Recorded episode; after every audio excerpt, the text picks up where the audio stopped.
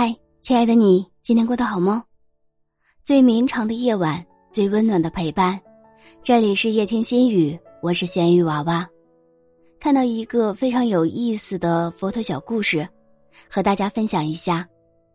有一个信仰婆罗门教的梵志，有一天呢，要赶到一个村落，为当地的信徒举行一场祭祀。他日夜兼程，不眠不休，不停的赶路。生怕错过了卜算选好的吉时良辰，他翻山越水，行走在荒蛮瘴疠的崇山峻岭之中。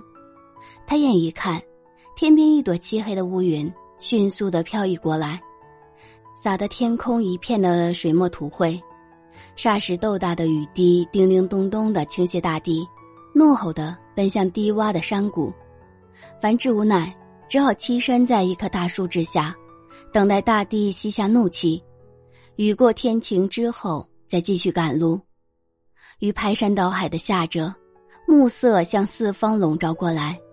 渐渐的，雨势变小了，雨声走远了，天空织结着一张网幕，缀满了一颗颗如钻石般晶莹剔透的星星。樊志从树丛中钻出湿淋淋的身体，抖落一身玲珑的水晶。披着点点的星辰，继续未完成的路程。借着微弱的星光，沿着崎岖陡峭的崖壁，凡至林渊履冰的蜿蜒前进。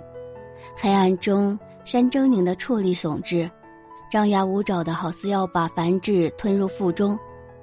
樊志战战兢兢的一步向前，突然脚下一滑，踩到了一堆泥泞的烂土堆，身体失去重心，一个踉跄，跌入了山谷。身体像断翼的峰峦，迅速地向谷底堕去。危难间，他急中生智，张开双臂向黑暗的夜空乱抓。一阵忙乱的抓取，突然触到了倒挂于寒岩缝隙的树枝。樊志赶忙用胳膊顺势一勾，人就像一只折翅的蜻蜓，悬挂在半山腰，上下不得。樊志惊魂甫定，心想：如此的黑夜。如此的荒山恶野，什么人能够救我呢？难道我就这样无声无息的埋骨青山吗？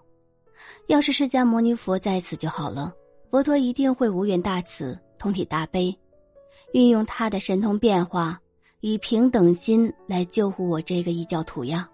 心念千回百转，悔恨交加，凡志正在转动心念，忽而天堂地狱，忽而地狱天堂。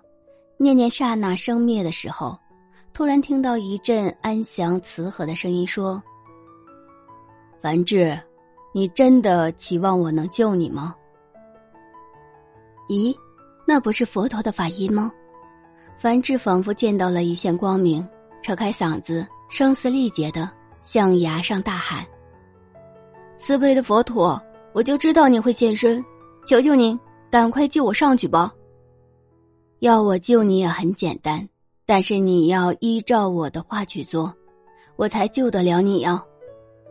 佛陀语重心长的说：“佛陀都到什么节骨眼上了？只要你能救我上去，我什么事都依照你的指示。”樊志殷切的恳求：“那么，请你把攀住树枝的手放下，我好救你。”佛陀平静的说。樊志一听佛陀要他放下赖以维系生命的树枝，仿佛霹雳击顶，石破惊天的大嚷，石破天惊的大嚷：“这怎么可以？如果我放下树枝，我不就跌入溪河之中，粉身碎骨了吗？说什么我也不放下。你不放下，我怎么救你上来呢？”佛陀轻轻的锁着眉头。这个佛陀故事告诉我们。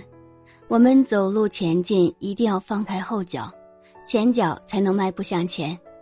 如果后脚跟固定不移动，如何昂首阔步向前迈进呢？人生要进步，也要捐弃根深蒂固的窠臼，放下愚昧迂腐的知见，紧握无名愚痴不放。生命是一滩的死寂，势必失去那天光云影共徘徊的源头活水。放下处，有更广阔的转环。放下时，才能有更多的拾得。